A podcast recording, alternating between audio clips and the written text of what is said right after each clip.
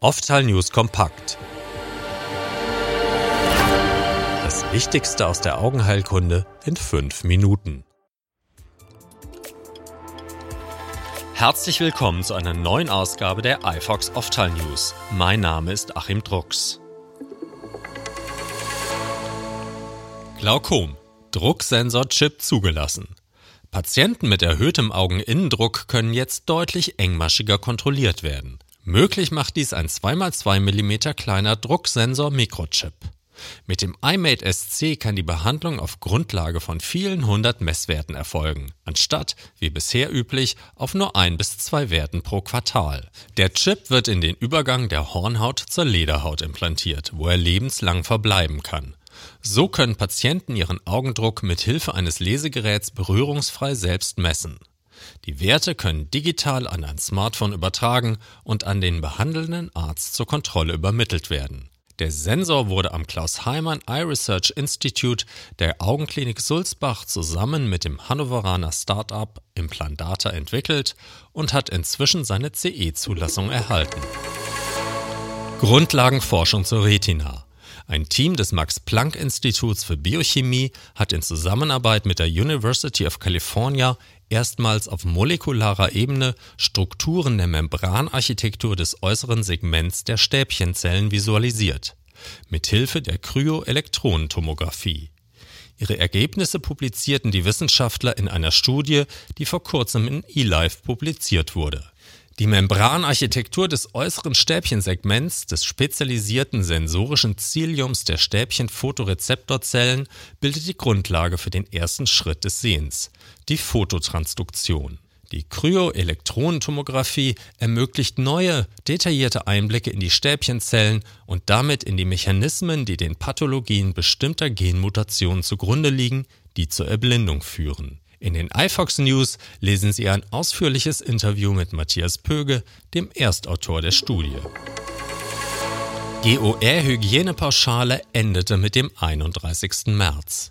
Die Sonderabrechnungsmöglichkeit wurde im Rahmen der Corona-Pandemie zum 9. April 2020 eingeführt und seitdem mehrere Male reduziert. Zuletzt galt sie seit dem 1. Januar 2022 noch in Form der Nummer 383 GOE. Seit dem 1. April gilt diese Abrechnungsempfehlung der Bundesärztekammer nicht mehr.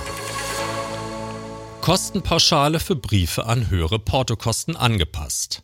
Der Versand von Arztbriefen und anderen Unterlagen wird rückwirkend zum 1. Januar mit 86 statt mit 81 Cent vergütet. Grund für die Anhebung der Kostenpauschalen ist die Portoerhöhung der Deutschen Post zu Jahresbeginn.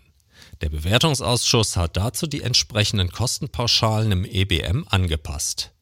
Dies gilt unter anderem auch für das Versenden von Arbeitsunfähigkeitsbescheinigungen, wenn diese in einer Videosprechstunde ausgestellt werden. Long Covid. Interdisziplinäre Studie unter Beteiligung von Augenärzten. Im Blut ehemaliger Covid-19-Patienten fanden Augenärzte des Uniklinikums Erlangen noch Monate nach der Infektion bestimmte Eiweißstoffe, mit denen sie sich im Zusammenhang mit dem Glaukom bereits seit vielen Jahren beschäftigt hatten. Autoantikörper gegen G-Protein gekoppelte Rezeptoren. Der Wirkstoff BC007 neutralisiert diese schädlichen Autoantikörper. Im Rahmen eines individuellen Heilversuchs gelang es, dass ein 59-jähriger Glaukompatient mit Long-Covid-Syndrom beschwerdefrei wurde. Drei weitere erfolgreiche Heilversuche folgten. Nun wird in einer interdisziplinären Phase 2a-Studie systematisch geprüft, ob und dank welcher Mechanismen BC007 Long-Covid-Patienten helfen kann. Die Studie wird vom Bundesforschungsministerium mit 1,2 Millionen Euro unterstützt. Rufbereitschaft oder Bereitschaftsdienst. Ärzte in Krankenhäusern leisten regelmäßig Dienste auch außerhalb der arbeitsvertraglich geregelten Arbeitszeiten. Mit der Frage, wie diese Dienste zu vergüten sind, beschäftigen sich regelmäßig die Arbeitsgerichte. Wenn ein angestellter Oberarzt, für dessen Arbeitsverhältnis der Tarifvertrag Ärzte der Tarifgemeinschaft deutscher Länder gilt, sogenannten ärztlichen Hintergrunddienst leistet, ist dieser als Rufbereitschaft und nicht als Bereitschaftsdienst zu vergüten so das Bundesarbeitsgericht. Bei der Abgrenzung der Rufbereitschaft zum Bereitschaftsdienst komme es auf den Umfang der vom Arbeitgeber angeordneten Aufenthaltsbeschränkungen an, so das Gericht. Wenn der Arbeitnehmer seinen Aufenthaltsort frei wählen dürfe, liege eine Rufbereitschaft vor.